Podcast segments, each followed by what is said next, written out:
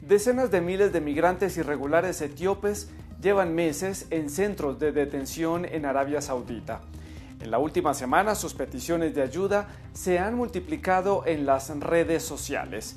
Los detenidos denuncian el hacinamiento, insalubridad y falta de alimentos condiciones de detención inadmisibles que nuestra observadora documentó con imágenes grabadas en secreto.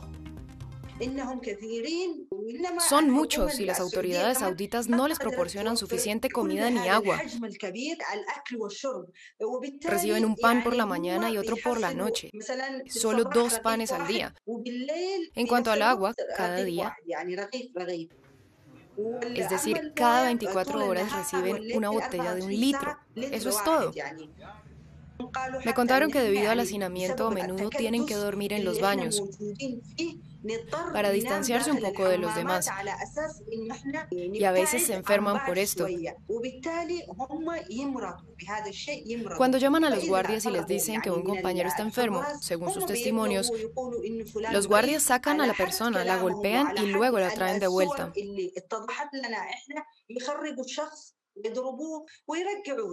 El pasado mes de agosto, 10 etíopes murieron en un centro de detención en Jeddah.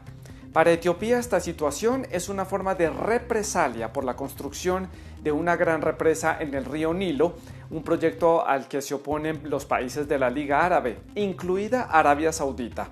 Los dos países acordaron la repatriación de los etíopes, 40.000 ya regresaron, pero al menos 80.000 más siguen detenidos. A menudo sus familiares que están en Etiopía me dicen, tengo un hijo o una hija en Arabia Saudita y no sé en qué prisión está. Hay que saber que muchas veces la persona no puede decirle a sus familiares dónde está encarcelada. Los teléfonos están prohibidos en los centros de detención. Todos los presos etíopes viven en estas condiciones catastróficas y lo único que quieren es salir de la cárcel y volver a su país lo antes posible.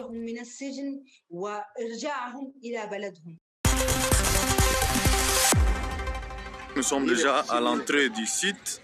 Il n'y a aucune assistance du gouvernement, même des ONG humanitaires. La inesperada erupción del volcán Niragongo el 22 de mayo en el este de la República Democrática del Congo destruyó muchos barrios de la ciudad de Goma y también dejó al menos 32 muertos. Cuatro meses después, miles de damnificados aún no han vuelto a la vida normal y viven en refugios improvisados.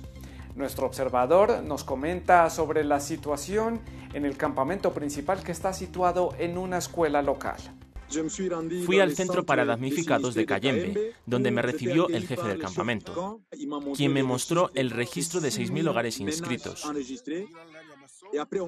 Después entramos en el campamento, donde la situación es catastrófica. Algunas familias pasan la noche a la intemperie, otras duermen en las aulas. Incluso hay familias que duermen en un cobertizo.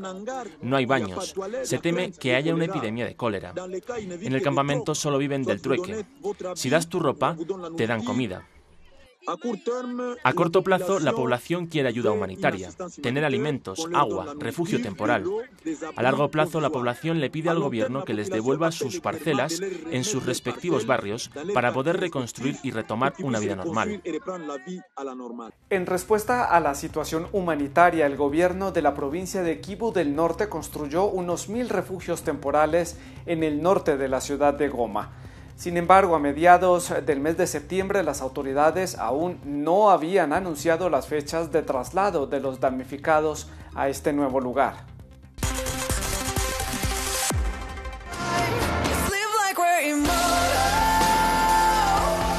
Estos samuráis japoneses que recolectan basura son de hecho un grupo de actores callejeros preocupados por el medio ambiente que decidieron recorrer las calles de Tokio recogiendo basuras. Desde los pequeños callejones hasta las avenidas concurridas, ellos no escatiman esfuerzos y tienen un mensaje positivo que transmitir.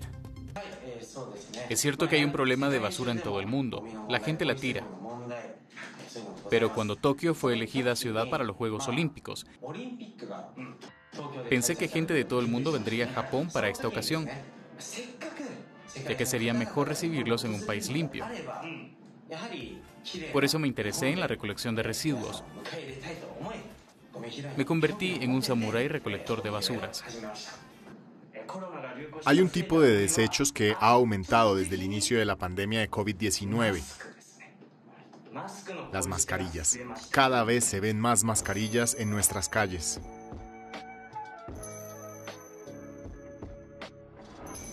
La gente cree que solo limpiamos los residuos,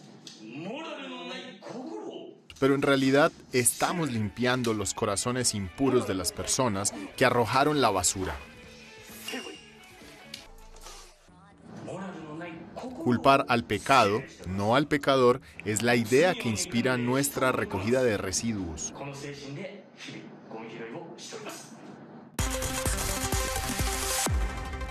Eso es todo por esta semana en Los Observadores de France 24. Si desean contactar a nuestro equipo editorial o equipo de producción, nuestros contactos aparecen en sus pantallas.